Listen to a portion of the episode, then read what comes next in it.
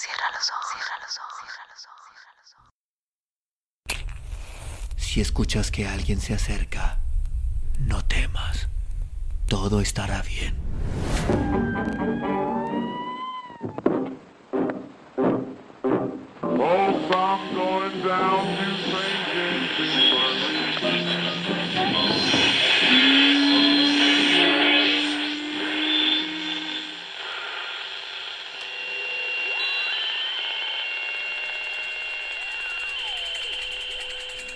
Estás escuchando, Crónica, Crónica, Lunares, el lugar, el lugar donde, donde entra por tus entra por tus oídos.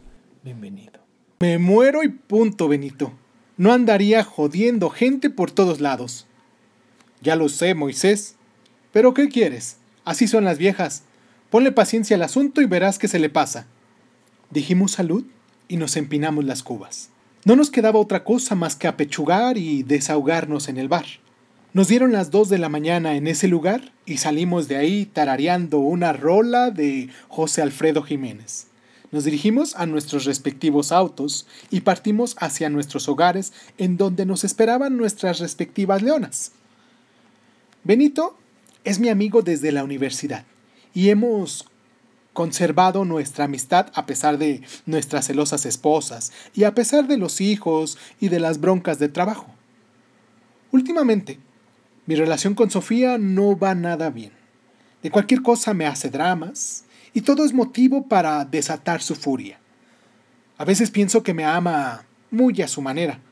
Tal vez es amor apache o tal vez le llamamos amor a un cuadro codependiente en el que nos movemos rutinariamente pensando que así tienen que ser las cosas. El punto es que ya me siento harto, hastiado, fastidiado y a punto de tirar la toalla. Benito, para tranquilizarme, me dice que mi vieja anda en sus días, que a su, que a su vieja también le pasa y que es cosa de no torearla nada más. Por eso lo busco y le invito unas copas, para que me calme y así poder agarrar más fuerzas para seguir aguantando.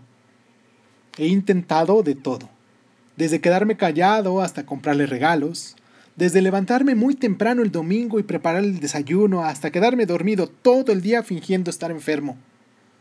Todo con tal de parar la sarta de insultos y quejas con la que me atasca los oídos.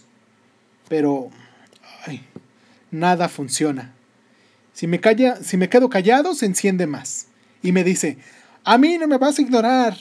No me vas a dejar hablando sola. Faltaba más.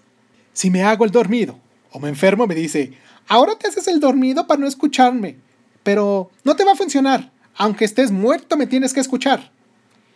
Si le llevo el desayuno a la cama el domingo por la mañana, me dice, ¿de qué te sientes culpable, Moisés? Algo has de haber hecho mal que andas muy hacendosito. Ay, si le compro algún regalo, me dice, ¿a poco crees que con eso vas a comprar mi perdón? Yo no soy una interesada. Ay, puta madre, nada la hace feliz. Bueno, sí, lo que la hace feliz es que yo le diga a todo que sí, que no le responda y que asienta afirmativamente a todo lo que ella dice u opina y además quiere que le diga cuántas veces al día lo mucho que la amo. Tú ya no me quieres, Moisés, dice de la nada. Sofía, estamos viendo una película. ¿De dónde saca semejante comentario en este preciso momento, mi amor? Respondo. Lo sé, lo siento, lo presiento.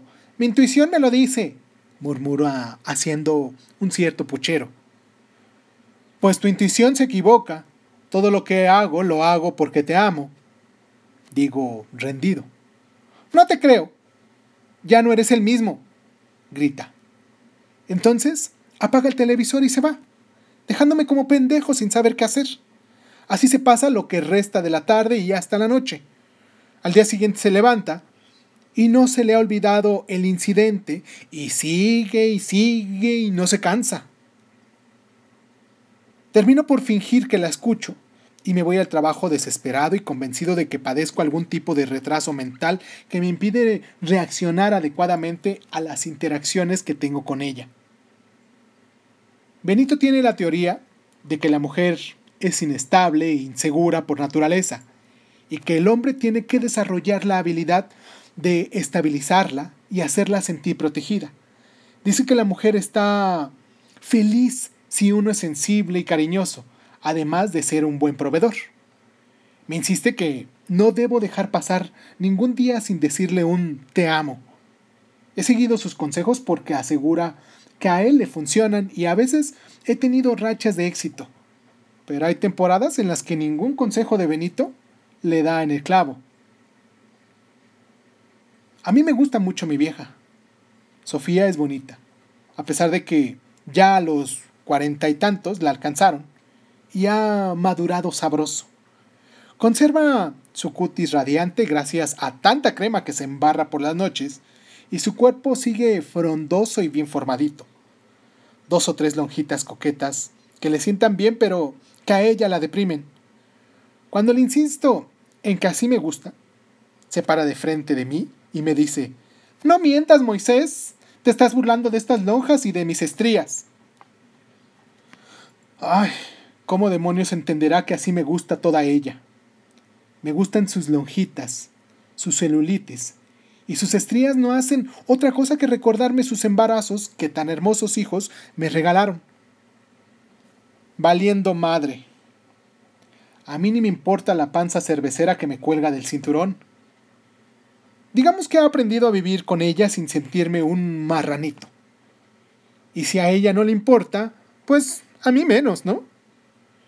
Pero así es mi Sofía. ¿Qué le voy a hacer? Me siento desesperado, pero enamorado. No puedo imaginar mi vida sin ella. Ella conoce mis gustos en la comida y en la cama. Sabe que me dan miedo las arañas y que tengo juanetes en los dedos gordos de los pies. Tolera mis gases después de una abundante cena y aguanta mis eructos indecentes. Con ella puedo ser a mis anchas y a mis angostas lo que soy. Pero ella parece que no se da cuenta de eso, o fingirá que no lo sabe. Sepa Dios. Pero, ay, yo me estoy volviendo loco. Hace dos años, hasta fui a buscar los servicios de un psicólogo. El loco soy yo, pensé. Desde la primera sesión, el terapeuta me dijo que a muchos nos pasa, y para la tercera cita ya se estaba desahogando el tipo conmigo de lo que vivía él con su mujer.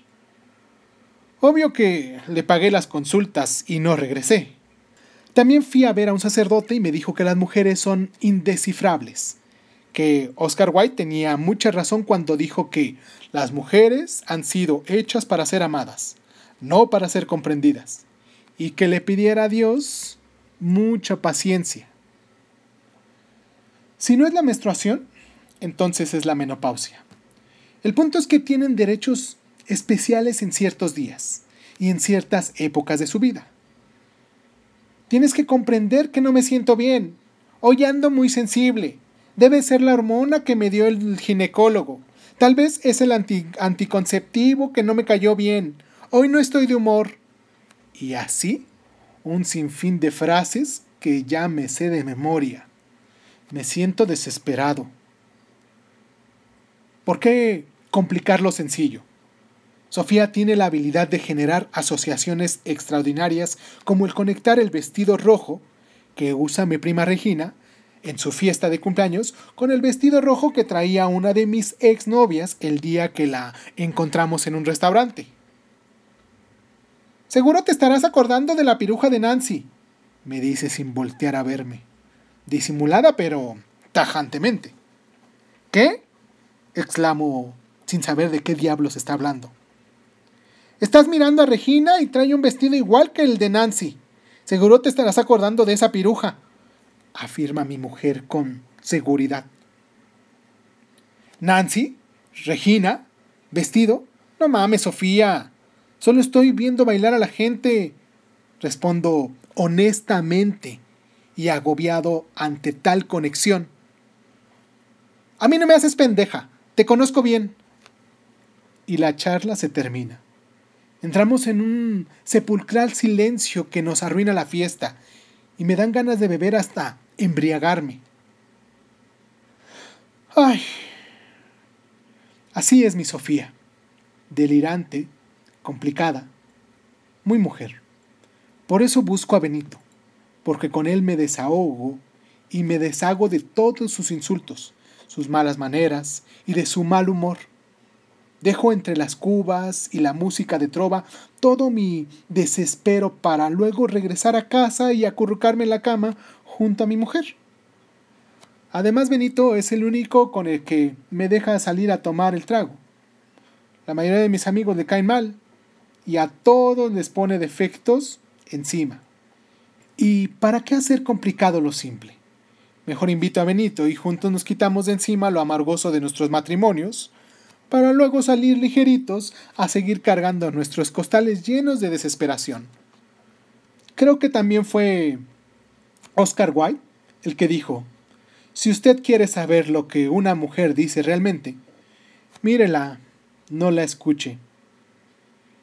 Y yo llego a mi casa y miro a mi Sofía a dormir, con sus ojos cerraditos, con su cuerpo cálido y respirando quedito. Veo lo que ella no me deja ver cuando habla sin parar.